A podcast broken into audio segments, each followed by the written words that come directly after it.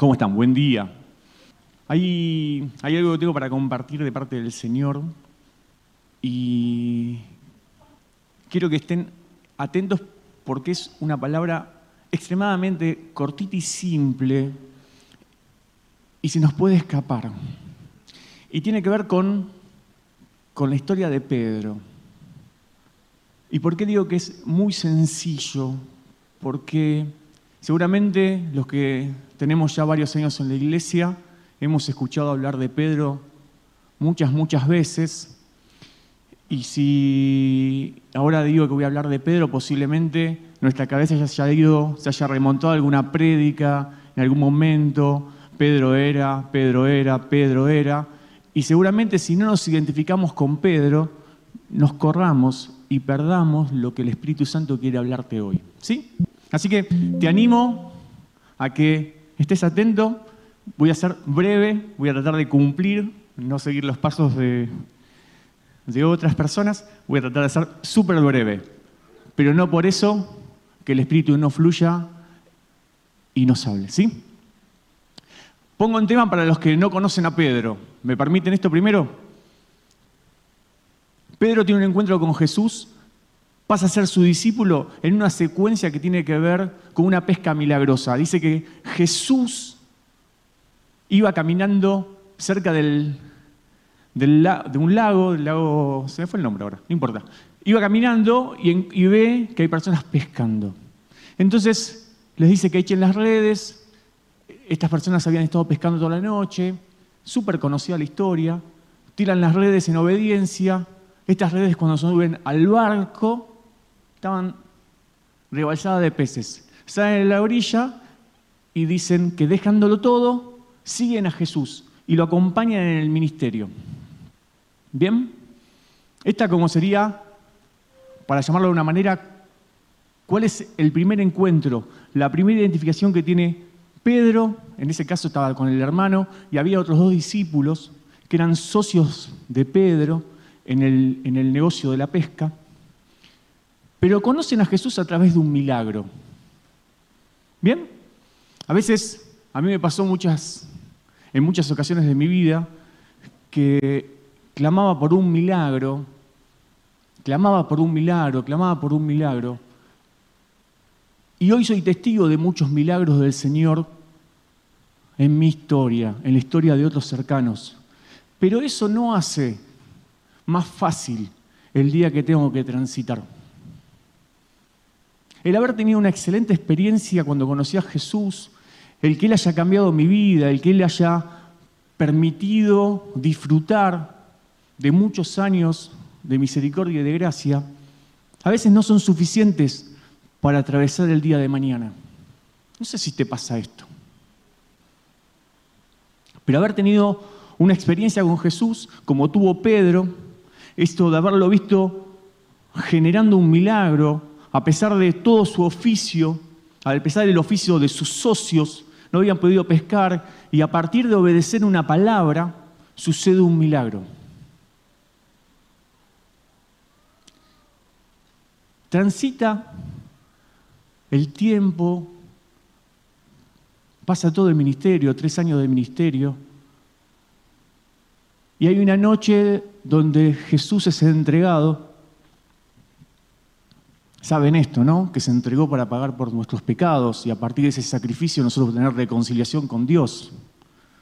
Porque a todo aquel que reconoce la obra de Cristo se le llama heredero y coheredero con Él, el que lo reconoce como Señor y único Salvador. Y esto nos da un lugar, nos reconcilia con Dios y nos permite disfrutar de la eternidad con Dios. El tema es que un día Dios, Jesús es entregado y esa misma noche que es entregado, dice que estaba Pedro siguiéndolo y sufre un traspié que hemos sufrido varios, en que en una circunstancia que fuimos confrontados, negamos lo que creíamos, cedimos a nuestros valores, cedimos a nuestras convicciones. Pedro negó a Jesús tres veces. Dijo que no lo conocía, que no era uno de ellos. El otro día Caro compartía algo y decía que los, los que lo confrontaban le decían, hasta tu forma de hablar da testimonio de que sos uno de ellos. Lo que emanás da testimonio de que tuviste empapado con Jesús. Y así igualmente lo siguió negando. Hasta acá historia conocida. Pero no quita de que más allá del temperamento de Pedro, que tal vez alguno de nosotros no lo tiene, nos podamos identificar con esto. Una persona que ha recibido milagros, pero muchas veces lo ha negado. Que ha sido testigo de la misericordia de Dios, pero que en ciertas circunstancias lo ha negado. Y a veces eso lo que nos provoca, lo que nos lleva, es a detener nuestra vida, es a detener el plan de Dios para con nosotros. Dios no cambia de parecer. Dios no cambió porque vos lo negás. Él no cambió porque vos te arrepentís. Él no cambió porque decidís hacer tu propia voluntad. Él se mantiene fiel. Él se mantiene fiel. ¿Podés creerle esto? Nosotros hoy recién cantamos, mis labios nunca, siempre te alabarán, nunca se van a detener de esto. Y posiblemente nos detengamos. Él no cambia. Entonces, si el plan de Dios no se detiene, pero lo detenemos en nosotros, lo que nos estamos perdiendo es poder ser parte de lo que el Señor está haciendo. Y acá es donde quiero concentrarme hoy. ¿Me siguen? ¿Están conmigo? ¿Sí? Gracias. Cuando Jesús muere y resucita, tiene una primera aparición. Estaban los discípulos, dice, con temor en un lugar encerrados y Jesús se aparece y les dice, soy yo. Y vos decís, ya está, está suficiente. Es suficiente. Vieron milagros durante tres años, pero ese día tenían miedo. Entonces Jesús viene con un acto de misericordia. Se les presenta, dicen, esto que creyeron, miren que no fue un cuento, soy real, resucité. Esto que yo le conté durante todo este tiempo es cierto. ¿Cuánto duró? Hasta hoy. ¿Sabes que tuvo que volver a aparecer Jesús? Porque había un discípulo que ese día no estaba. Y dijo, si yo no veo, si yo no pongo mi dedo y si yo no toco su costado, no voy a creer. Y el testimonio de los demás, eh, esto de, haber creído, de haberlo visto, no fue suficiente. Entonces Jesús, por ese, vuelve a venir. Y vuelve a decir, ¿esta es tu necesidad para poder creer? ¿Qué le pedís al Señor? Yo sé los milagros que le he pedido, mis oraciones, esto que decía Caro de la oración secreta que a veces no compartimos ni con nuestros íntimos. Él lo había dicho público, por eso hay testimonio de esto, es yo necesito tocar sus heridas, yo necesito saber que no es alguien que lo está reemplazando, que ahora vino en otro formato, en otra forma. Yo necesito saber que Jesús, el con el cual yo caminé, al cual yo le creí, sea. ¿Fue suficiente? ¿Fue suficiente? Esto es lo que me, me conquista de Jesús. Estas cosas me, me, me quiebran el corazón. No fue suficiente. Porque en los dos encuentros estaba Pedro. En los dos encuentros estaba Pedro. No lo mencionan, pero estaba él. Era de los íntimos. Él estaba ahí. Y en San Juan, en el capítulo 21, narra la historia de la cual le quiero hablar ahora. Dice que estando Pedro de nuevo con sus socios, como si los últimos tres años hubieran perdido el valor, ¿Saben haciendo qué? ¿Tienen Biblia? Búsquenlo. Pescando. Volvieron tres años atrás. Dijeron, pudo haber sido una farsa todo esto. Entonces rebobinaron y fueron al punto anterior al cual ellos suponían que tenían control de sus vidas. ¿Te pasó alguna vez? que te la mandaste toda, te equivocaste, a veces que nos equivocamos intencionalmente, pero muchas veces nos equivocamos y el corazón nuestro se lastima, se duele, porque actuamos a veces con imprudencia. Pero igual lo que nos termina pasando es que lo que hacemos es quebramos nuestra relación con Dios. Pero la quebramos nosotros, el Señor no cambia. Nosotros somos los que tomamos distancia, lo que decimos, ay, el Señor no pudo hacer nada con esto. ¿Cómo el Señor va a hacer algo conmigo si yo lo acabo de negar? Si yo me corrí de mis valores, si yo me corrí de mis convicciones. ¿Qué va a hacer el Señor conmigo? Y pasa esto, viene el Señor una vez, viene una segunda vez y viene una tercera vez. Y se encuentra con Pedro. Y es fantástico, es fantástico porque estando ellos pescando, misma situación, misma circunstancia, no habían pescado nada, aunque habían trabajado toda la noche.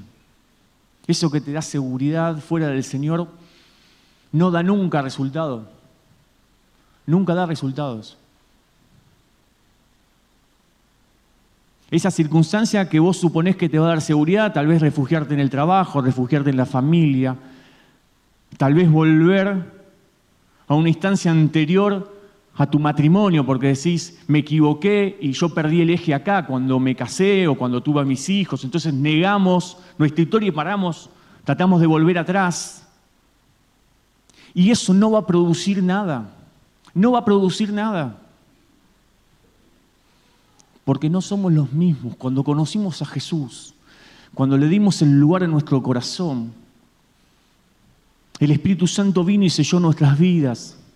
Y hay un propósito eterno, el cual insistentemente el Espíritu Santo va a provocar. O sea que nada te va a satisfacer hasta que te puedas poner de nuevo y entender y traer a conciencia y al tiempo actual tu llamado y tu propósito. No vas a poder detener esa obra, porque la obra es del Señor y va a ser perfeccionada. Ahora posiblemente lo que te pase es que vas a estar muy contrariado, porque todo lo que ves, es más, el Señor va a bendecir a tu, a tu entorno, va a haber misericordia derramada alrededor tuyo, pero no vas a poder ser testigo. Vas a ver que hay bendición alrededor tuyo y vas a decir, ¿por qué conmigo no?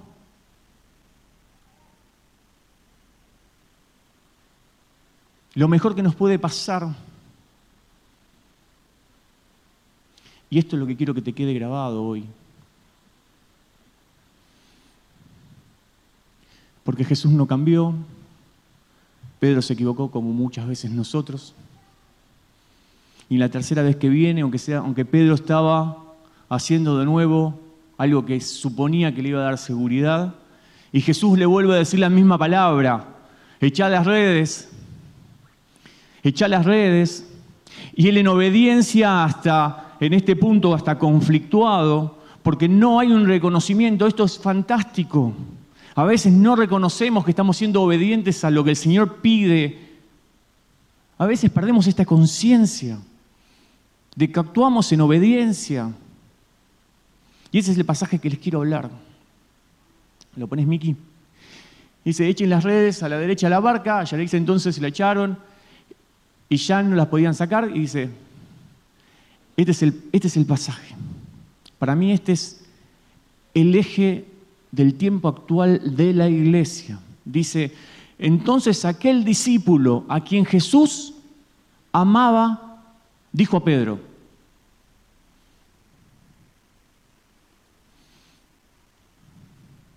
hay un discípulo al cual Jesús amaba, le dijo a Pedro, al que había perdido el norte, al que se había equivocado, al que había negado, al que había cedido su integridad, aquel que estaba dolido, aquel que se había encontrado dos veces con Jesús, pero no había sido suficiente para que su vida sea restaurada, había perdido su propósito, no había entendido el tiempo, pensó que se había equivocado y hasta ahí era su llamado. Volvió el tiempo atrás, trató de borrarlo, pero había un discípulo al cual Jesús amaba. ¿Hay alguien acá que Jesús ame? ¿Se entienden por qué es una palabra para la iglesia? Porque hay muchos Pedros. Muchas veces nos asociamos con Pedro, nos quedamos en nuestra negación, en lo que hicimos mal.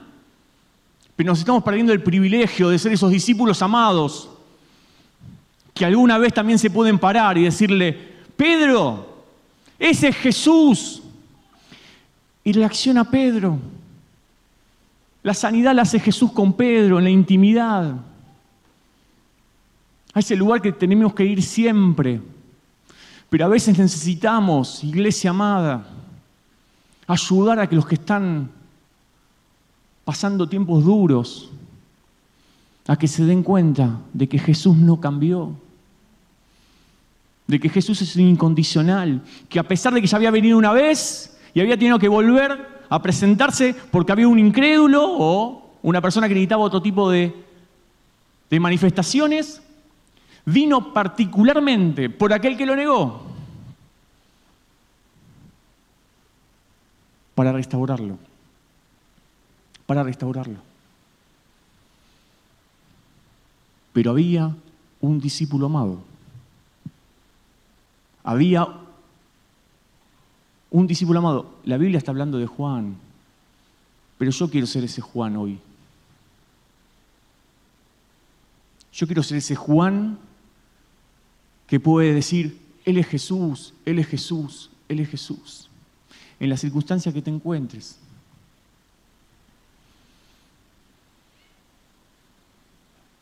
Iglesia, no hay mucho más para decir.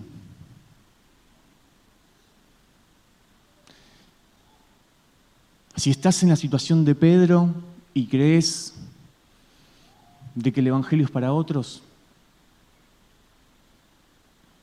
tengo una buena noticia para vos. Tengo una excelente noticia para vos. Es Jesús vuelve a venir por vos.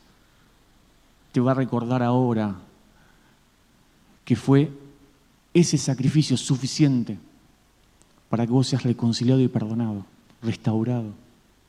El Espíritu Santo que mora en tu corazón, si vos aceptaste a Cristo, es el que ahora está poniendo en tu corazón un deseo de volver a verlo, de volver a encontrarlo, de volver a mirarlo, de volver a descubrirlo.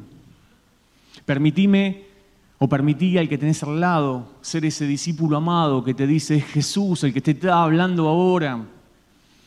No es Cristian, no tiene nada que ver con Cristian.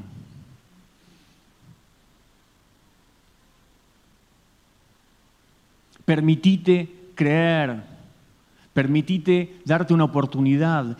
Cualquier cosa que hayas hecho, cualquier cosa que te hayan hecho, cualquier circunstancia que te tocó vivir, haya sido provocada o simplemente consecuencia de la voluntad de otros, te ruego ahora que puedas pararte nuevamente, volver, volver de ese lugar que supones que te da seguridad y volver al camino, volver al encuentro, escuchar la palabra de sanidad que Jesús tiene para vos. Para Pedro fue apacienta mis ovejas, apacienta mis ovejas, apacienta mis ovejas, aunque le preguntó tres veces si lo amaba.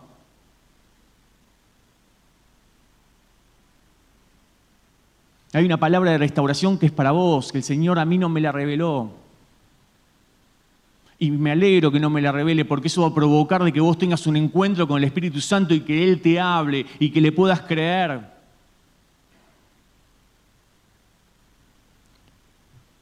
Pero hoy necesito decirte, al que estás buscando y el que está en tu encuentro es Jesús. El que te busca es Jesús. Me gustaría, Diego, si podés subir. Me gustaría tener un tiempo de oración. Me gustaría guiar la oración.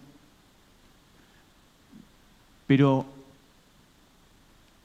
lo que provoques en tu corazón es lo que va a hacer la diferencia.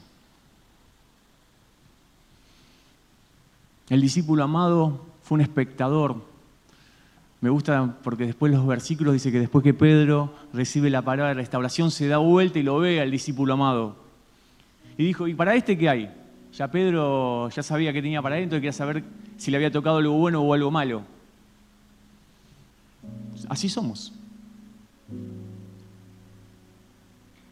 Cuando recibimos la caricia del Señor, enseguida empezamos a mirar a ver quién está mal. Y no muchas veces para ser aquellos que ayuden a reconocer a Jesús, sino para comparar. No es nuestro llamado. Jesús fue súper sabio ahí. Está sobre el final del capítulo 21. Le dice, ¿y a vos qué? ¿Qué te importa? ¿Qué te importa? Provoquemos encuentros con Jesús, no traigamos condenación, no traigamos culpa, no pongamos cargas. Provoquemos encuentros con el Espíritu Santo para que las familias sean restauradas, para que las vidas sean restauradas. No te importa lo que el Señor hace y si el Señor lo perdona a tu hermano diez mil veces. No te importa vos. ¿Qué estás haciendo con tu vida? ¿Vas a seguir tirando la red? A ver si tienes una buena pesca y te salvás. ¿O te vas a hacer, te vas a ceñir las faldas te vas a tirar un clavado y vas a ir a la playa a encontrarte de nuevo con Jesús. ¿Qué vas a hacer? Esa es tu oración ahora. Ponete de pie. Esta es tu oración. ¿Qué vas a hacer? ¿Vas a estar preocupado por la obra que el Señor está haciendo en tu hermano? ¿Vas a estar preocupado porque al otro le va bien? ¿Te vas a estar contento porque al otro le va mal? Es una pérdida de tiempo. ¿Qué hay con el otro? Y esto no está hablando de que no me tiene que interesar, ojo. Esto está diciendo de que tienes que estar preocupado mostrando a Jesús, señalando que el que está actuando es Jesús, trayendo, trayendo a conciencia a los que están distraídos, a los que están dolidos, a los que están ensemismados con sus problemas, de que está Jesús atento. Ese sí es una causa a la cual tenemos que bogar todos. No la acusación o estar preocupados por lo que Jesús tiene para con ellos.